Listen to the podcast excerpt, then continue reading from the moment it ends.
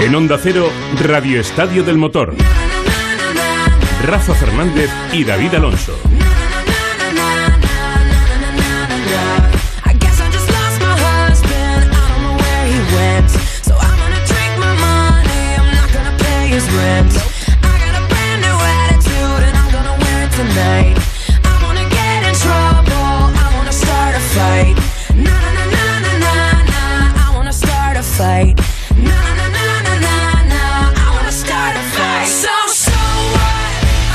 Muy buenas tardes, domingo 29 de marzo y seguimos en la lucha. A pesar del diluvio emocional que está cayendo sobre este país y de las pérdidas irreparables, vamos a intentar ser optimistas. Por eso hoy no vamos a dar, aunque seguro que ya todos ustedes lo conocerán, el número de fallecidos ni de contagiados, sino el de curados. Son ya 14.709 y serán muchos más.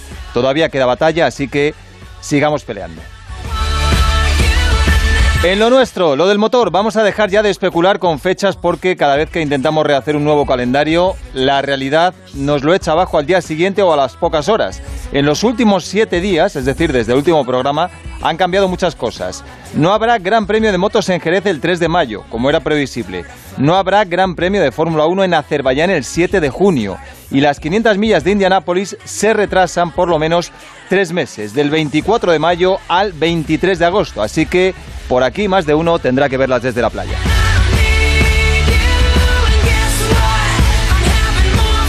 Cinco y siete minutos, Rafa Fernández, muy buenas. Hola David, eh, muy buenas. Esto es como las fichas del dominó, ¿eh? van cayendo todas una detrás de otra y, no se sabe todavía cuándo va a parar. Sí, y yo creo que lo mejor de todo es que, como bien apuntas, eh, dejemos los números a un lado y sigamos haciendo cada uno lo que nos toca. Porque si no, me parece a mí que nos vamos a volver absolutamente tarumbas. Eh, todos, pero, y es verdad, eh, los que, a los que les toca, que es a los que tienen que organizar todas las competiciones, en todos los deportes, en este caso, pues les toca hacer planes, ¿no? Plan A, plan B, plan C, y cada vez, cada vez se demuestra que los planes se retrasan y se retrasan porque no sabemos hasta cuándo vamos a tener que estar sin disfrutar de las motos en los circuitos, de los coches también en los circuitos, o de los rallies, o de cualquier otra competición. De todos modos, cosas para contar vamos a tener y seguro, seguro que al final todo va a pasar y vamos a estar todos disfrutando de nuevo y además con muchas ganas de lo que venga. Pero oye, que hoy vamos a hablar de muchas cosas, David, ¿eh? o sea, luego nos van a contar esa carrera virtual que madre mía. Tenemos un buen menú, tenemos un buen menú. ¿Cómo se las, cómo se las traen? ¿Cómo se las traen? No, no, vamos a desvelar todavía quién es el ganador, luego nos lo cuenta Víctor Yuk. En MotoGP, eh, el último gran premio en caer, como decimos, aunque se supone que habrá más, ha sido el de España en Jerez, la segunda tierra de Oscar Langa. Hola Langa, muy buenas. ¿Qué tal? Buenas tardes. Bueno, viendo cómo estaban las cosas, se veía venir. Sí, sí, la verdad que sí, ya llevamos comentándolo que el mes de mayo lo veíamos muy complicado y ya quizá la pregunta ahora mismo es ver cuándo vamos a comenzar, ¿no? Y a partir de ahí, pues tratar de reorganizar el calendario de la mejor manera posible.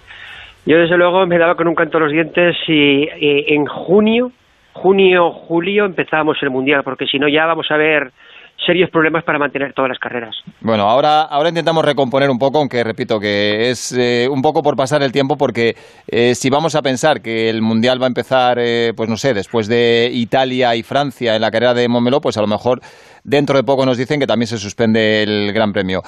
Cayetano Gómez es el director del circuito de Jerez. hola Cayetano, buenas tardes. Hola, buenas tardes. Bueno, ¿cómo le llegó la noticia? ¿Le, llamó Ezpeleta directamente? ¿Estas decisiones cómo se toman? Eh, ¿Hay una conversación entre ambos para tomar la decisión? ¿Parte de, la iniciativa del circuito?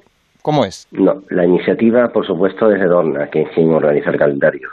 Nosotros, lógicamente, este tipo de decisiones y la situación en la que está ahora mismo España, pues eh, entendemos perfectamente el aplazamiento es una decisión totalmente razonable y respetable. Mm.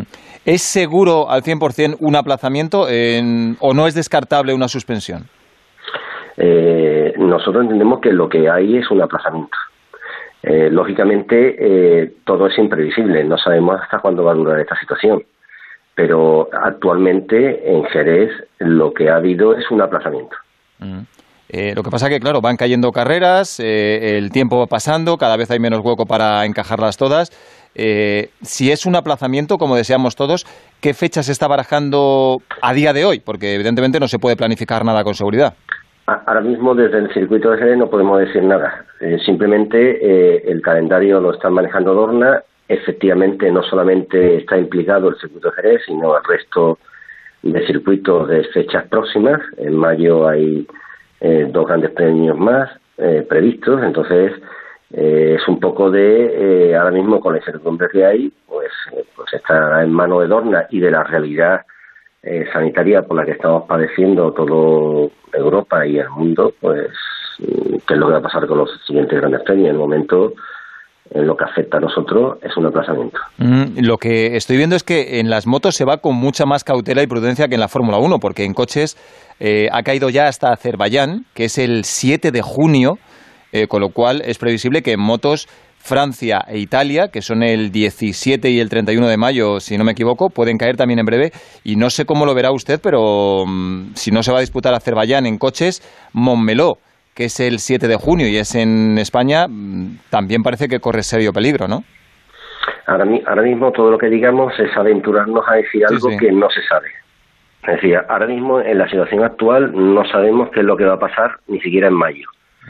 Eh, aunque de, forma, yo quiero que eh, entendible y razonable, hemos aplazado nuestro Gran Premio, pero no sabemos dónde vamos a estar en mayo. Eh, ahora mismo las medidas sanitarias que está imponiendo el gobierno nos llevan hasta el 9 de abril. A partir de ahí nadie sabe nada. No, es verdad que estamos haciendo un poco castillos en el aire.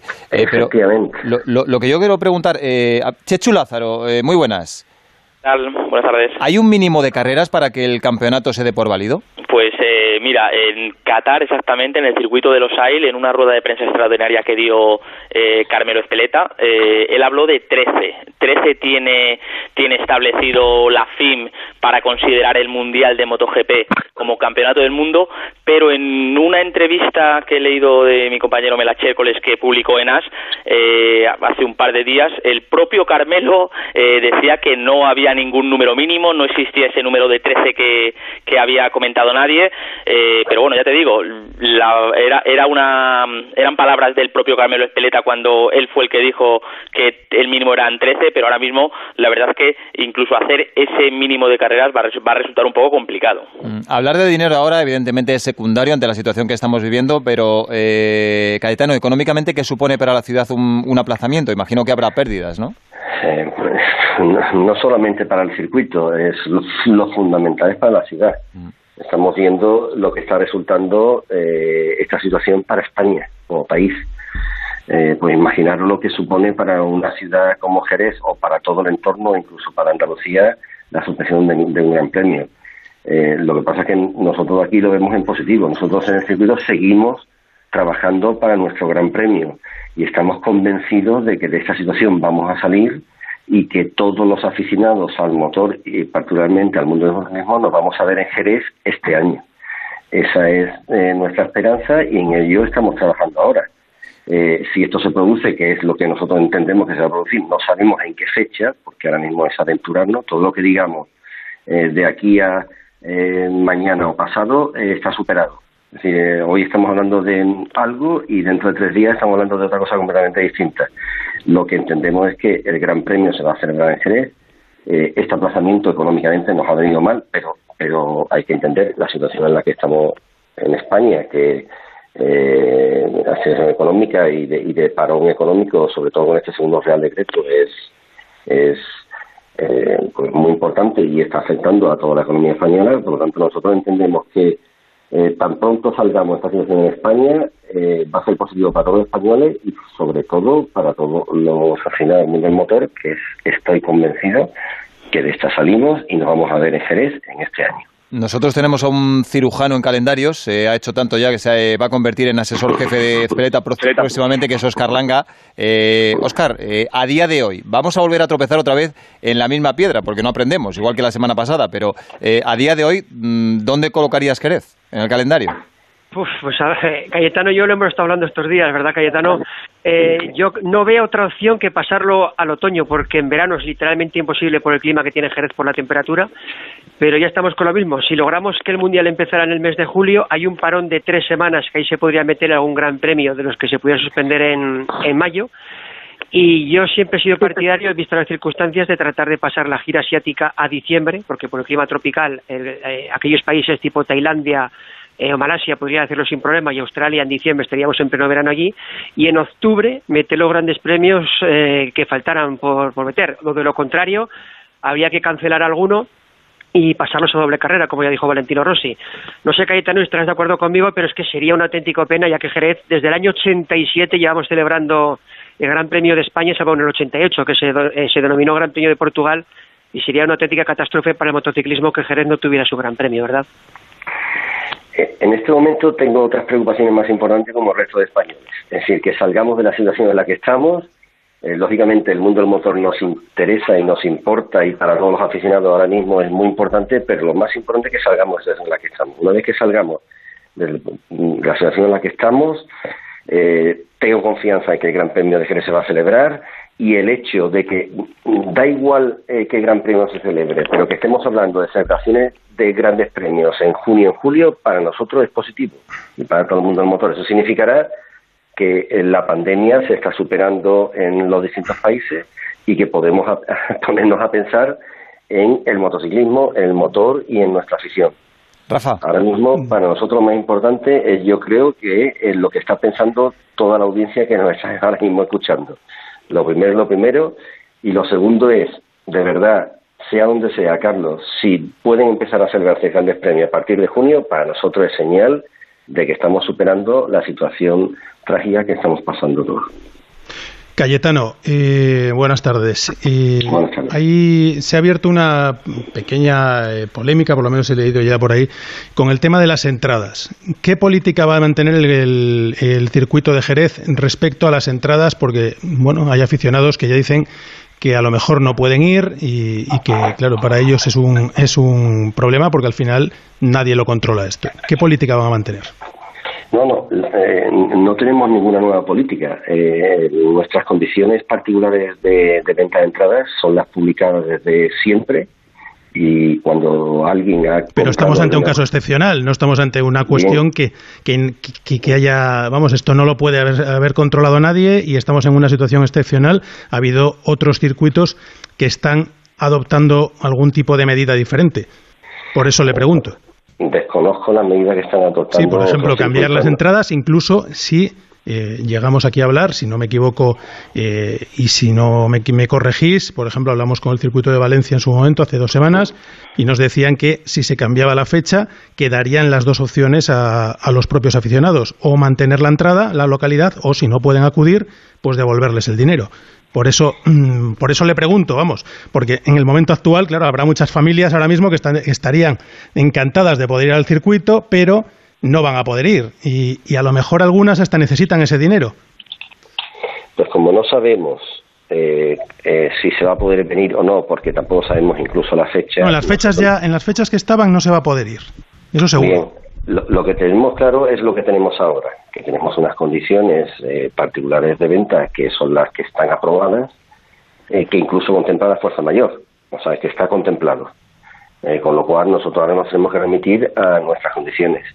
¿Qué es lo que va a pasar en, en pues no lo sabemos. No sabemos si eh, se va a celebrar en junio, se va a celebrar en julio o los problemas que puedan tener los aficionados. De verdad que ahora es adelantarnos un poco porque realmente, realmente yo... O sea, ustedes no, no contemplan hacer una excepción, eh, no contemplan hacer una, una excepción y que los aficionados que, que quieran puedan, reco puedan recuperar su dinero. Eso no se contempla a día de hoy. Ahora mismo nosotros nos remitimos a nuestras condiciones. O sea, no se contempla, perfecto. Eh, otra pregunta, eh, ¿algún tipo de seguro hay para cuando, cuando, no sé, con el tema de, de, de, las de todo lo que es eh, el canon eh, que se que se abona eh, todo lo que supone todo, todo, premio, todo, todo, todo, está asegurado incluso incluso en, en los afiliados que pudieron comp eh, comprar entradas había un seguro que no es nuestro pero sí está ofrecido por una empresa que eh, que es la que tramitaba la, la, la, la venta de entradas. Es decir que ha habido aficionados que se acogieron al seguro de cancelación es decir, que, todo, todo, todo está asegurado. Y la última, por mi parte, eh, que en este momento evidentemente estamos pensando en otra cosa, pero eh, es verdad que eh, el circuito de Jerez eh, podría plantearse intentar en el futuro, y es que ahora mismo no es el momento, pero bueno, quiero aprovechar la, oportunidad de hablar con usted. Eh, ¿Se han planteado que volviera la Fórmula 1 algún día a Jerez? Ahora mismo hablar de ese tema es hablar de. Sí, lo sé, lo sé, lo sé, lo sé. Como de ciencia ficción. Estamos intentando hablar de cómo mantenemos nuestra. ¿Pero lo, lo, han hecho en el pasado? O sea, ¿lo han eh, barajado? Las opciones siempre han estado. Las opciones han estado, pero yo creo que ahora hablar de ese tema... No, no, ahora mismo no se puede estudiar, evidentemente, está claro. Exactamente, ahora mismo Pues nada. Bueno, sí, si hay algo en lo que todos estamos de acuerdo es que mm, esto es importante, pero es absolutamente secundario comparado con la prioridad absoluta, con la emergencia nacional, que es la de acabar con el maldito coronavirus. Don Cayetano Gómez, director del, del circuito de Jerez, muchas gracias y seguiremos hablando porque esto lo sabíamos al principio y lo estamos comprobando ahora, esto va para largo. Muchas gracias. Muchas gracias a vosotros y a nuestra audiencia. Gracias. Eh, Chechu, hay muchas ideas. Eh, el formato Superbike que proponía Rossi, correr varias veces en un circuito como Qatar o Malasia, que siempre hace buen tiempo, pero cada vez parece más cercano que la broma de espeleta de correr en Navidad puede ser real. Eh, y, para, y para ir empezando.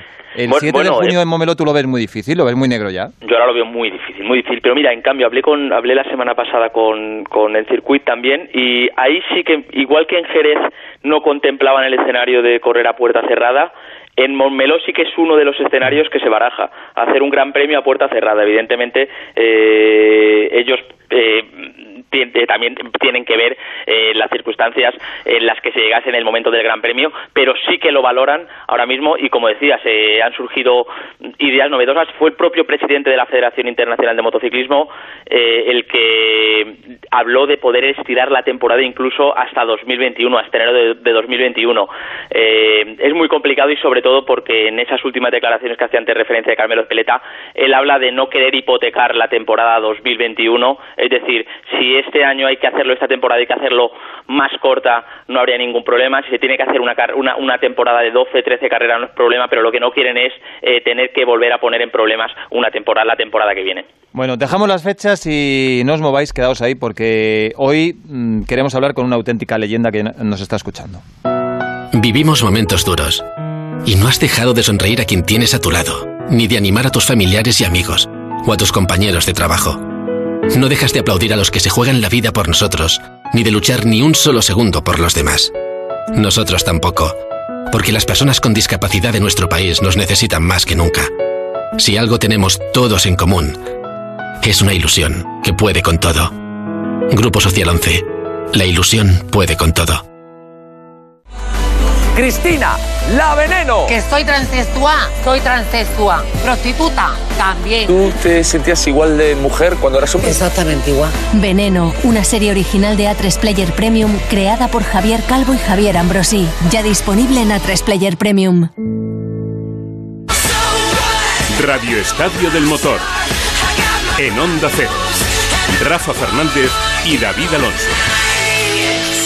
Quédate, quédate en tu casa, quédate, quédate en tu casa y te sigo. Tómate un respiro. Quédate, quédate en tu casa, quédate, quédate en tu casa conmigo. Es un mito, es un icono, es un símbolo del motociclismo con sus 123 victorias, sus 15 títulos de campeón del mundo y además un vínculo que une España con Italia, los dos países europeos más afectados, porque hace ya 30 años se casó con una chica del puerto de Santa María y pasa muchísimo tiempo en nuestro país, aunque ahora creo que está en Italia. Don Giacomo Agostini, buenas tardes. Buenas tardes, buenas tardes a todos. ¿Cómo está usted? Como siempre es un inmenso honor hablar con el más grande. ¿Dónde se encuentra? Gracias, estoy en Bérgamo, en Bérgamo donde, donde, donde la, la, epidemia es, es muy, es, muy, es muy fatal, es fatal. Mm, la situación sigue muy mal por allí, ¿verdad? Sí, en Bérgamo, en Bérgamo está dramática la cosa, eh, mucho, mucho muerto cada día, eh, 70, 80, 100 personas se mueren en Bérgamo Bérgamo es muy, muy difícil, sí. Mm. Usted ha visto ya de todo en la vida, pero em, de lo que ha podido contemplar en las últimas semanas, bien por televisión o incluso mm, por la ventana de su casa, que me dice que a veces ve escenas realmente dramáticas, ¿qué, es lo que más le ha impactado de, lo que estamos viviendo? como se dice, eh, el cárcel que nosotros estamos hoy. Todo el mundo está en el cárcel porque, porque la, la, la, la, la epidemia es, es, muy peligrosa, es una cosa que no es solamente en Italia o en España, ma en todo el mundo. Eh, es, es, es, una cosa que, que necesita pensar mucho porque, porque es muy, muy peligrosa. Mm. Eh, hay mucha mucha gente que se muere, que no puede ir al hospital porque no necesita, es una cosa eh, eh, eh, se, mueren solos sin, sin eh, ver la, la, los, los amigos, los, los parentes, los, la familia. Esa es una cosa veramente dramática. Pero parece que ahora, ahora, digo ahora, ma piano piano, lentamente, sembra que está mejorando un poquito. Mm. Así hay que mirarlo, sí, con un poco de optimismo para no, no ahogarnos pero, en este drama. Pero pasará ancora mucho, mucho tiempo, mucho tiempo. Yo, yo pensaba al, nuestro Gran Premio de Jerez, el, el primero Gran Premio en Europa, que me, me, me, gusta mucho, que paso un poco de tiempo a casa en, en, en Jerez, eh, ma, purtroppo no se puede, no se puede, muy pronto. Eh, está también la España ahora está muy mala, está, está mucho, mucha gente que se muere. Eh, pienso que necesita mucho, mucho tiempo para, para, para poder pisar todo. Mm, ya como esto va a pasar algún día, eh, esperemos que más pronto que tarde, pero eh, va a ser imborrable ya. Esto lo estudiarán los niños en los colegios dentro de poco como si fuera la, la Tercera Guerra Mundial, pero contra un enemigo invisible. Eh, ¿Usted cree que mm, algo va a cambiar, que el mundo va a ser diferente después de esto o que todo volverá a ser como antes? Io penso, penso, che per molto tempo sarà differente sicuro, per molto tempo e spero che la gente comprenda l'amore, comprenda la, la, la, l'amicizia, la, la, l'amistad, todo esto. Pero después, eh, después penso che eh, se, fortunatamente nella vita si olvida mucha cosa e si va a olvidar todo, eh, però seguro non, non questo anno, seguro, passerà un poco mucho tiempo per pero volver como antes. Mm, claro, y cuando se pueda volver a salir a, a la calle, eh, todo va a ser muy complicado, por no decir eh, imposible, eh, ver cosas que veíamos antes. Por ejemplo, eh, los circuitos llenos, eh, imagino que es algo que tardaremos en volver a ver otra vez, porque no se podrá juntar tanta gente como antes como si no hubiera pasado nada. Esto, esto es el problema, esto es el problema que, que yo pienso mu, mu, muchas veces pienso a esto, porque cuando estará terminado el contacto, el, el, de la, de la, de la, del virus, pero mucha gente lo tiene. Eh, eh necesita eh, que tú no puedes a, a ir a, a, un gran premio donde toda la gente está junta, no puede ir a una, una manifestación eh, o in uno stadio dove tutta la gente sta, sta cerca. Ecco perché dico che necesita mucho tiempo, este es el problema, este es el problema. Mm, a la suerte, tenemos la suerte que se encuentra, se el, el el, el, la vacuna.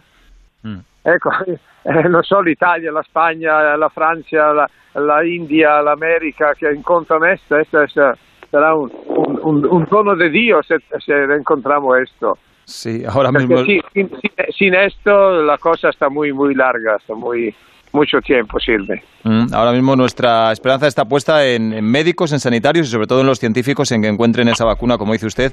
Y además, después de una guerra como la que estamos viviendo, siempre llega una posguerra con todos sus efectos. Ojalá sean lo menos dañinos posibles, pero lo vamos a notar todos. Dice que estamos, usted, eh, que estamos ahora como en una cárcel, cada uno en la suya particular, en este confinamiento. ¿Qué es lo primero que hará Giacomo Agostini cuando pueda salir de nuevo a la calle? Allora, io sto, io sto alla, alla, agli arresti domiciliari, non so spagnolo. Arresto domiciliario, sì. domiciliario come todo, come todo. Sì, sì. Me, me, me, passo il dia con, guardando la mia cosa, tengo un museo, lo vado a guardare, la, fotografia, la moto, me guardo la moto e sto sperando solamente il Diaz che puede salir con la mia, io tengo 15 moto aquí eh, e, e spero che, spero che Estoy esperando el día que se puede abrir todo, que pueda irme a hacer un, una, una, una, una, vuelta con la moto e, e, e soprattutto eh, che pisano un gran premio, che mi gusta mucho la, la, la, l'emozione, un gran premio, eh, la vittoria del pilota, la, la esta, esta, es la cosa que nosotros esperamos todos. Bueno, pues nada, volver a montar en moto, claro. ¿Qué, qué va a desear un 15 veces campeón del mundo? Rafa. Sí, eh, Giacomo, eh, recuerdo que la última vez que, tuve la oportunidad de hablar con él fue eh, en el programa especial que hicimos de, recuerdo de Ángel Nieto, eh, que fue muy emotivo y en el que hablamos con múltiples personalidades y entre ellos, como no, podía ser de otro modo con, su gran amigo Giacomo, Giacomo Agostini. y ya como a mí me gustaría pues, que en estos momentos pues busquemos un poco cosas positivas ¿no? y que busquemos cosas para entretener a la gente como por ejemplo ¿Qué carreras ahora mismo, si nos dijeras eh, en las que estuviera ya como Agostini, incluso pudiéramos buscar para recordar qué carreras nos vendrían ahora a la mente que pudiéramos ver? Porque ahora es momento para poder eh, buscar cosas diferentes, para poder ver cosas diferentes que la, velocidad de las cosas que ocurren en el día a día no nos lo permitían.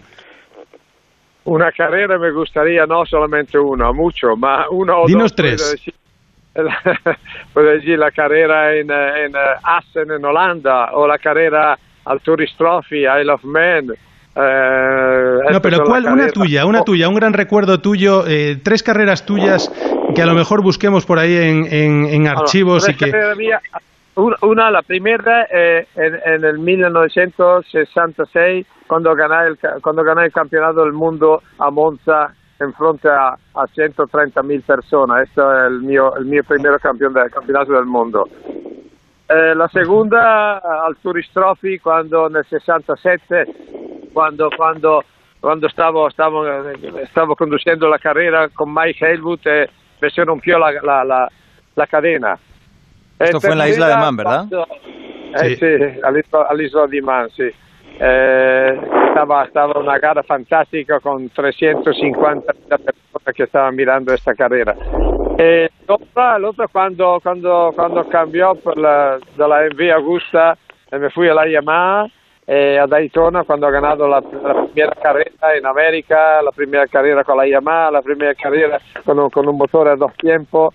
Eh, eh, Daytona è stata una cosa, è stata una cosa memorabile. Bueno, pues Monza el 66, eh, el TT de la Isla de Man en el 67 y la de Daytona, a ver si las encontramos. Exacto, exacto. El estrés que, que, me recuerda, me recuerda más de todo. Mm. Y la última, ya como por mi parte, que, que, parecidos somos los italianos y los españoles, ¿verdad? Y en este caso nos ha tocado a los dos. Son muy, son muy, muy parecidos, muy parecidos. Sí. Sí. hermanos, estamos, estamos, hermanos nosotros, porque hablamos una lengua que comprende el italiano, yo comprendo un poco de español, los españoles comprenden un poco de italiano. Eh, eh, la comida, le gusta mucho la comida, le, le, gusta mucho la mujer, a los españoles el italiano. Eso yo creo que es común en todo el mundo, ¿eh? le gusta, le gusta mucho la carrera, tenemos muchos mucho italianos que son campeón del mundo y ahora tenemos muchos españoles que son campeón del mundo. Quindi tenemos muchas cosas juntos. Sí. os estamos ganando últimamente, ¿eh? Un abrazo ya como que un nos ganamos un, poquito últimamente. Un, momento, un momento. un, momentito, que le, un momentito que le quieren preguntar a Oscar Langa y Chechu Lázaro. Oscar. Sí, eh, ya como, eh, yo tengo un recuerdo muy bonito que fue en el Gran Premio de Jerez del, del 2017 en el que te estaba entrevistando a ti y vino Ángel Nieto, paró la moto y estuvimos los tres un rato ahí, ahí hablando en directo para los siguientes de Onda Cero. Y quería preguntarte eh, ¿cómo ves tú la situación del, del, calendario de, este año? ¿Qué, ¿Qué, solución le pondrías tú? Es muy, es muy difícil. Eh, eh, esperar, esperar el tiempo, el tiempo eh, eh, podrá donar un, conse un consiglio perché, perché ora, ora, non si può, ora non si può decir, io spero, io spero e prego, prego che se pueda empezar a, a luglio, agosto, perché in Jerez también se puede, en Jerez tiene la, la, la, la fortuna, la, la, la suerte de que el tiempo es bueno en septiembre, octubre, noviembre, el tiempo es bueno, se puede hacer la carrera a, a octubre o noviembre en Jerez, perché no? Mm. Esta es la, ma ora, ma ora, ora fino per due o tre mesi io penso che sta molto difficile per tutto, per tutto, per la Francia, per l'Italia, per la Spagna, per tutto. Chechu.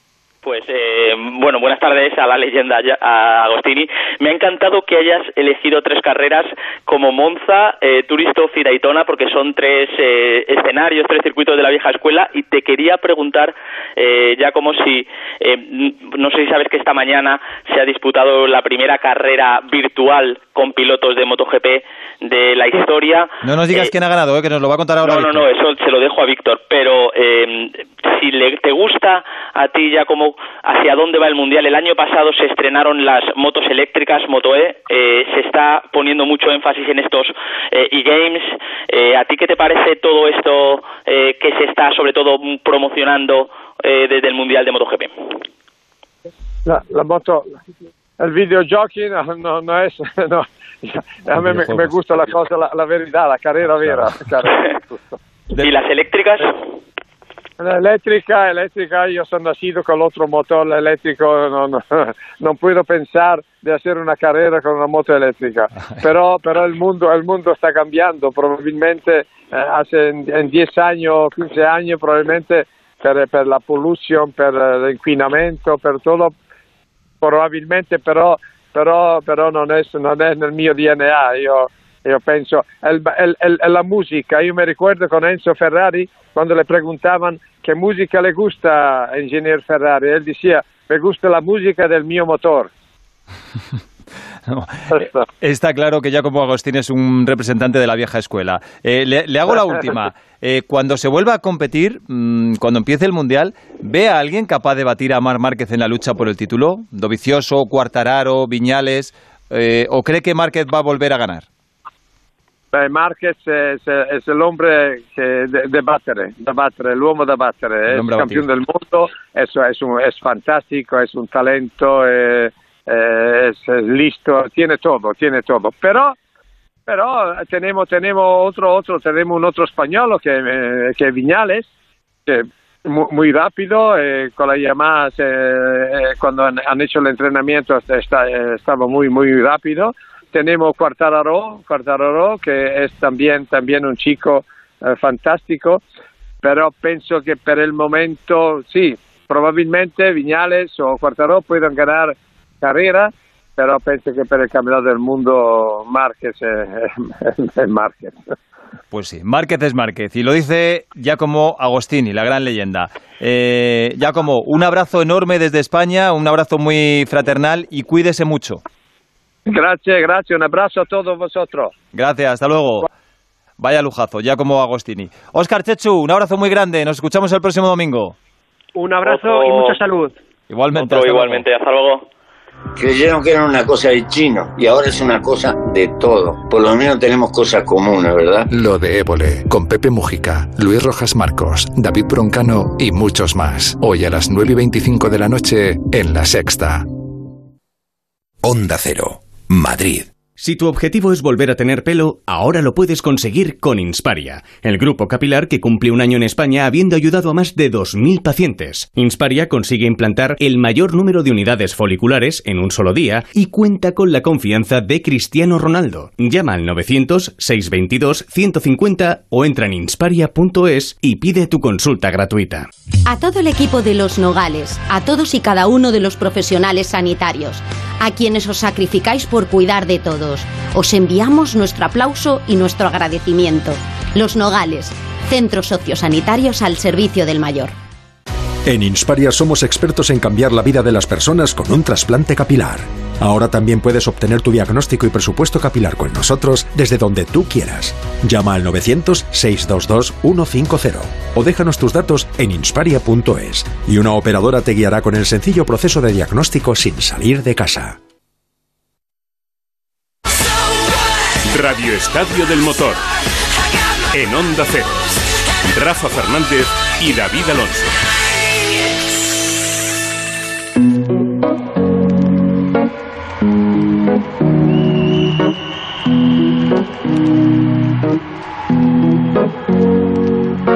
Here's to the ones that we got. Cheers to the wish you were here, but you're not. Cause the drinks bring back all the memories of everything we've been through. Cierto es que llevamos tiempo sin competición, pero como este es un país ingenioso, igual que se organiza un torneo de fútbol virtual, se hace con una carrera de coches y con una de motos. Y hoy hemos tenido carrera virtual de MotoGP. Narrador de Onda Cero, Víctor Yuk, muy buenas. ¿Qué tal? Muy buenas. Según eres tú, se la habrás narrado a tu hija o incluso para Sí, ti sí, mismo. sí. Estaba a punto de llamaros ¿eh? para hacer un radio estadio del motor especial con la carrera que ha estado divertidísima. ¿eh? Ha sido un muyelo eh, soleado con ciento y pico mil personas en las gradas. A ver, ha sido, ha sido, ha sido muy hielo. Eh, Sí. Primer dato. Segundo, ausencias. ¿Quiénes no estaban?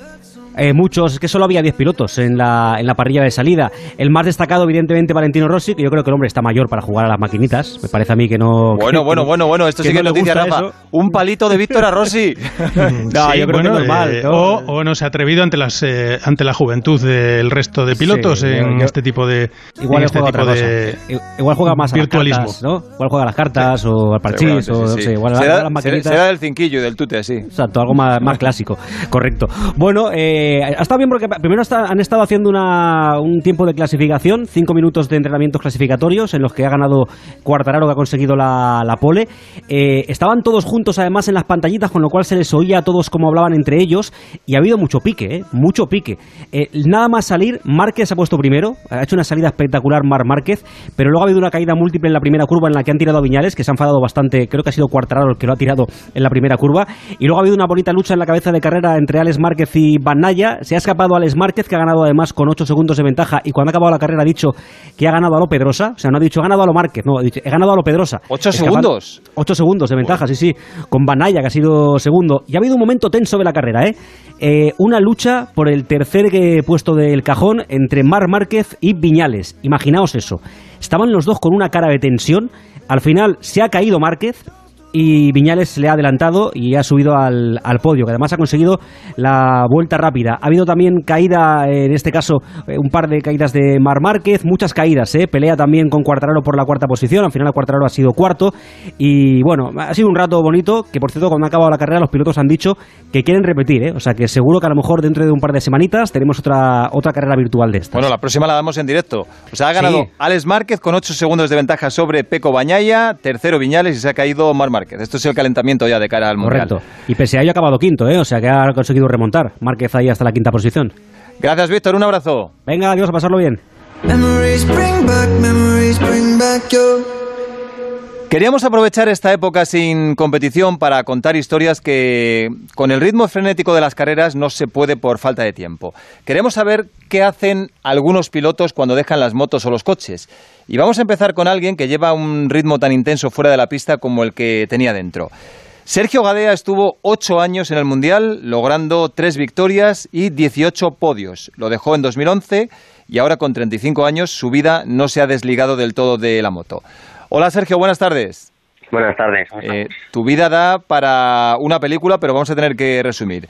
Eh, poquito. Después de los datos que hemos dado, aunque no fuiste campeón del mundo, se puede decir que tuviste una carrera de éxito como piloto, pero lo dejaste muy joven. ¿Por qué? Bueno, eh, al final a mí se me juntó un poco con la crisis, ¿no? Con, cuando cambió todo en el, en el tema del motociclismo, ¿no? el tema de los sponsors, cuando yo corría al principio, eh, siempre los equipos era quien buscaba el sponsor y quien buscaba el piloto, ¿no?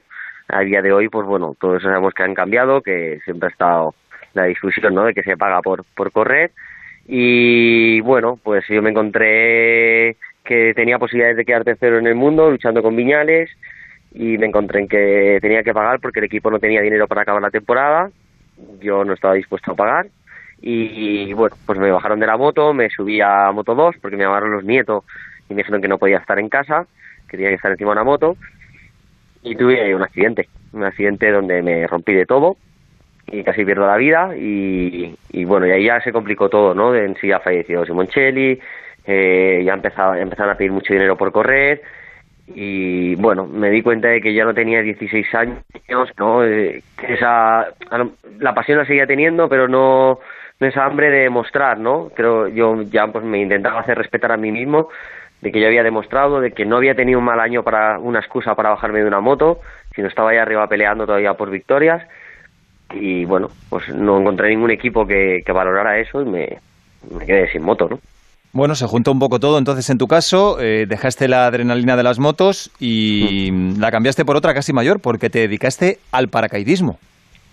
Sí, era algo que, bueno, que mi primo me metió un poco en la cabeza, hacía tiempo, lo había hecho, lo hacía pero muy poquito, un poquito como Carlos Checa, que también lo hacía, y bueno, pero una vez lo dejé, pues claro, uno se de repente se da cuenta de que tu vida es muy, muy activa, muy activa, no paras, todo gira a tu alrededor, y de la noche a la mañana todo eso para drásticamente, ¿no? O sea, ya no existe nada más, ya no suena el teléfono, ya no, no hay que ir a ningún sitio, no hay que viajar, no hay que hacer nada. Entonces es algo duro, es algo duro, pero yo tenía muy claro que quedándome en el sofá de casa no, no se iba a solucionar, ¿no? Entonces eh, me sentí que cada vez que saltaba y estaba en ese mundo tenía, volvía a tener, entre comillas, esa sensación, ¿no? De las motos. Entonces esa, esa vida activa, esa adrenalina, y, bueno, y empecé, pues la verdad que, que, fuerte, ¿no? Conseguí, eh, fueron tres, cuatro años, dos mil y pico saltos de avión y bueno, ya empecé a meterme en el salto base y no paré de viajar y, un poquito en ese mundo, ¿no? Mm, dos mil y pico saltos, la verdad es que es una barbaridad, pero aunque parezca mentira, en tu casa, que sois tres, creo que hay alguien que te supera, ¿no? Sí, mi mujer me supera, tiene cuatro mil y pico saltos. Cuatro mil y pico saltos tu mujer. O sea, entre los dos tenéis casi 7.000. Sí. o sea, si el niño no ha salido con alas es de milagro. pues sí, pero bueno, de momento lo tenemos ahí apartado. De eso no lo hemos enseñado mucho, ¿eh? bueno, es que tiene, que tiene cuatro añitos, ¿no? A punto de cumplir. Cuatro añitos hace el, mes que viene, el 21 de abril. Y bueno, está metido en las motos, pero bueno, pero como diversión deporte, y ya está. Nos has dicho que llegaste a hacer también salto base, que es eh, bastante más peligroso que el, que el paracaidismo. Y te hiciste bastante amigo, entre otros, del cocinero Darío Barrio, que falleció en un accidente. ¿Te marcó mucho esa pérdida? Sí, y bueno, eh, la verdad que fue otro momento muy muy duro, ¿no? De, de mi vida, empezar a, a, perder amigos, ¿no? Eh, eh, Darío era el que me había, junto a Armando el Rey, eran los que me habían iniciado en el salto base mis primeros saltos había hecho con, con ellos, ¿no? Es una sensación muy extraña, al final tú estás en una montaña, no tiene nada que ver con un salto de un avión, tú llegas ahí y, y quieras o no, esa tensión existe, ¿no? De, de, saber que puede ser tu último salto, de que, de que tu vida está en juego, y entonces, bueno, sé que una familia muy grande, ¿no? Muy unida, un respeto muy grande, pero bueno, me encontré en una situación de que, de que empezaba a morir gente cercana, gente que conocía, y, ya no lo dejé por, por temor en sí en, el salto base por mí, ¿no? Porque yo asumía ese riesgo y me compensaba esa, bien. Pero, pero ya en el momento que se me hizo normal, ¿no? En el momento de que llegaba el verano, que era cuando más practicábamos salto base, y ya esperabas normalidad de, de gente, amigos tuyos que estabas en la montaña con ellos o conocidos que iban a fallecer, fue lo que replanteé ya con lo de Darío, pues pararlo, ¿no? Sí o sí. He vuelto a hacer algo, pero, pero muy poquito. Mm. Eh, te hiciste eh, amigo de, muchos saltadores, eh, tuviste pérdidas, em, algo a lo mejor cambió en tu cabeza y cambiaste los saltos por los fogones, porque montaste un restaurante en Madrid. la verdad es que fue un cambio radical, ¿no?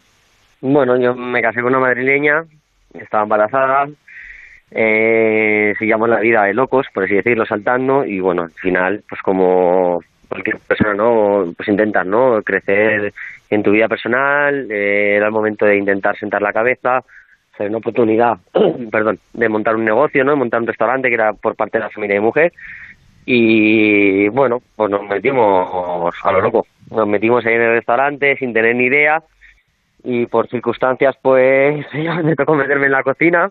No me digas. mi mujer fuera y sí y, sacarlo para adelante no porque se metió en algo de que era muy difícil y que era muy grande sin experiencia. Y bueno he aprendido mucho o sea que no llega a ser un error porque gracias a Dios pues estoy muy contento no de lo que hemos conseguido de que de que de que bueno que la gente acabe contenta. Entonces Sergio eh, ¿cómo, se llama el restaurante? La Taberna de Gadea la taberna de Gadea. Bueno, la verdad es que. En Las Rosas. en el barrio de Las Rosas, en Madrid. Sí. Vale, no, no tiene pérdida. Llamándose la taberna de Gadea. ¿Y, cuál es la especialidad? ¿Cuál es el plato estrella? Bueno, eh, tenemos los callos, comida madrileña, ¿no? Eh, tenemos cocido, cuchillo de barro, eh, rabo de toro, hacemos todo croquetas que son increíbles, de verdad. no porque las haga yo, pero bueno, eso es lo que más vendo, ¿sabes? Como, vamos, como chichería las vendemos. Rafa, la, la, próxima comida del equipo de Radio Estadio Motor allí en la taberna de Gadea, ¿eh? Por supuesto. Nada, prepárate porque nos juntamos siempre en Navidad, o sea que tendremos que... Sin problema. Nos lo montas allí, hacemos desde allí el programa, ¿eh? Ya, a ver si tenemos arte, ¿no? Y podemos salir ya, Oye, ¿no? eh, quiero hacerte... que no, no, exacto, sí, cuando salgamos de esta. que, oye, quiero hacerte una pregunta eh, un poco más eh, deportiva. Eh, tú que conoces eh, a los pilotos, a todos eh, de cerca y que sabes perfectamente sus virtudes e incluso sus defectos, eh, ¿qué, qué, quién nos puedes decir tú que para ti puede ser un piloto de los que ves que viene desde atrás, que puede ser el, el que haga un poco de sombra a Mar Márquez, eh, de, de, estos que tú conoces y que has visto en la pista y que has competido con ellos. Eh, si tuvieras que decir, bueno, te dejo dos, dos pilotos que pudieran llegar a hacer sombra a Mar Márquez, ¿a quiénes dirías tú? Bueno, eh, es, es difícil, ¿eh? Es difícil saberlo. Yo creo que a día de hoy nos juntamos con que, sobre todo, yo que tengo una escuela, veo que, que, que muchos padres quieren que, que su hijo sea Mar Márquez, ¿no? Mar Márquez hay uno. Batirle, le pueden batir, igual que Valentino Rossi hay uno, que haya un Mar Márquez y lo batir, y llegar a otra persona y lo, lo va a poder ir. A cara de, de, este año, pues bueno, Cuartararo está muy fuerte, ¿no? O sea, está demostrando que tiene un don impresionante, que, que, que, que le va a plantar cara, ¿no? Y puede ser alguien que le quite títulos. Eh, Maverick Piñales y tiene todo en el sitio también. O sea, hoy en día hay, hay muchos pilotos, creo, que pueden fastidiarle un, un, un mundial. Pero si me preguntas si creo a alguien que, que, que le pueda plantar cara como, como don, ¿no? Encima de una moto que ha sí. demostrado hoy en día, no lo veo. Que lo habrá, seguro. Porque siempre pasa, ¿no? En la vida siempre se evoluciona y siempre, siempre hay alguien mejor, ¿no? Pero a día de hoy no lo veo. O sea, no, no veo a alguien que tenga eso que tiene él.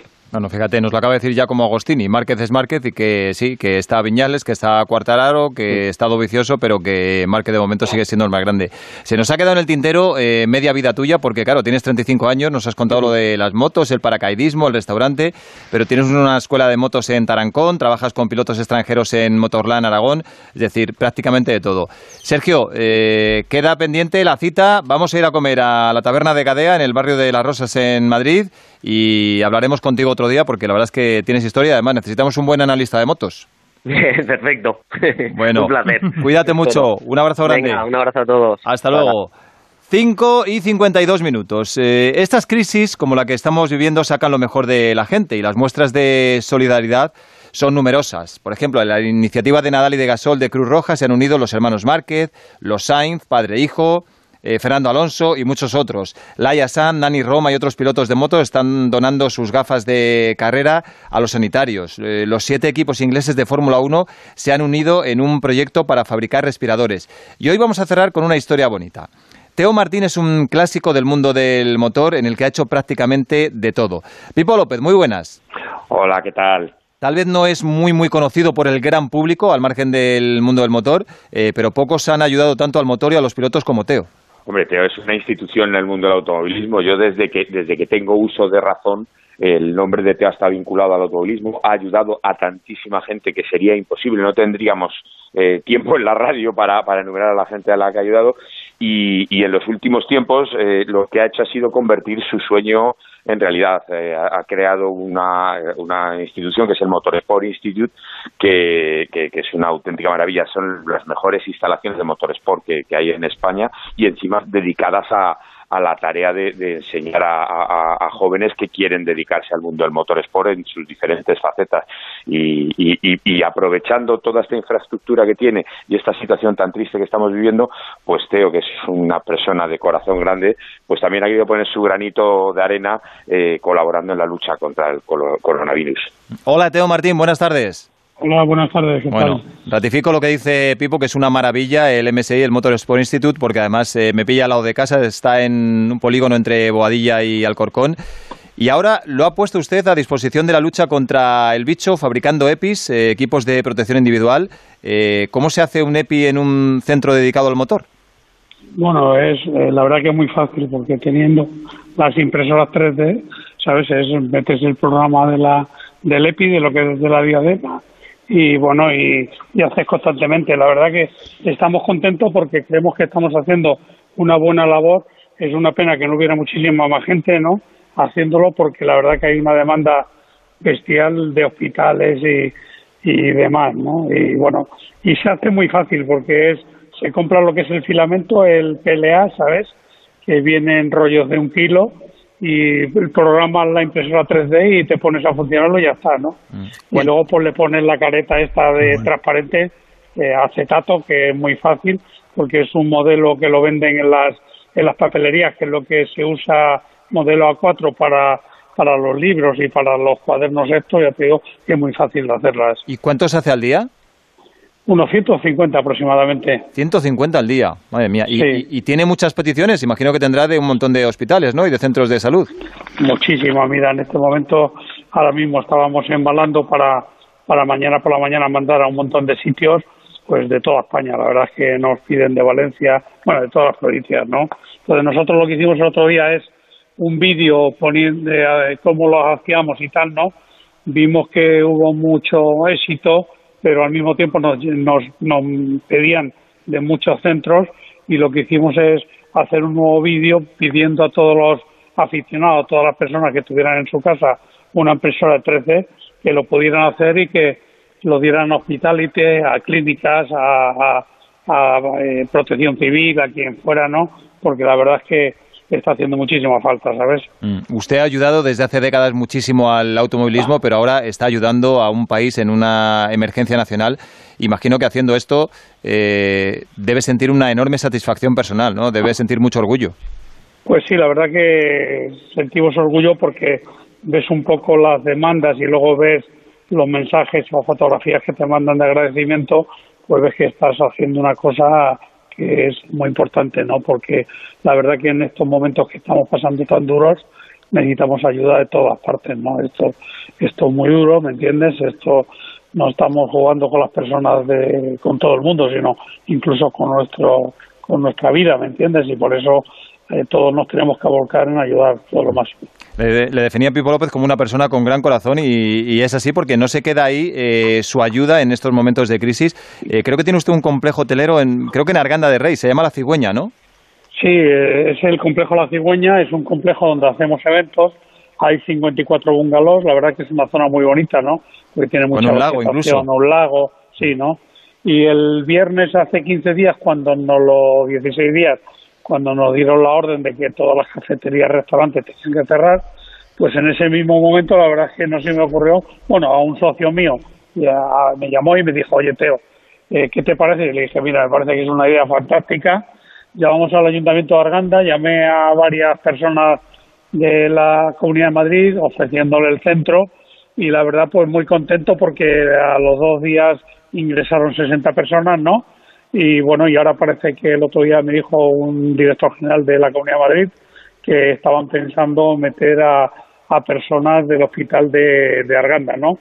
Lo que son a médicos y personas que trabajan allí, ¿no? Entonces nosotros estamos encantados, ¿no? Pues fíjate que ahora mismo están ocupando 17 bungalows, hay 60 personas, pues son familias, 17 familias, y bueno, pues eh, podrían, hay otros 37 bungalows que están libres y estaríamos encantados de poderlos ocupar y ayudar a todo lo que podamos. Pues de verdad que me quito el sombrero. eh, Es que se me pone la carne de gallina escuchándolo, sobre todo en estos momentos. Eh, Rafa, esto es lo que llamaríamos un, un ciudadano ejemplar. Eh, eh, los que debemos estar orgullosos de él somos nosotros.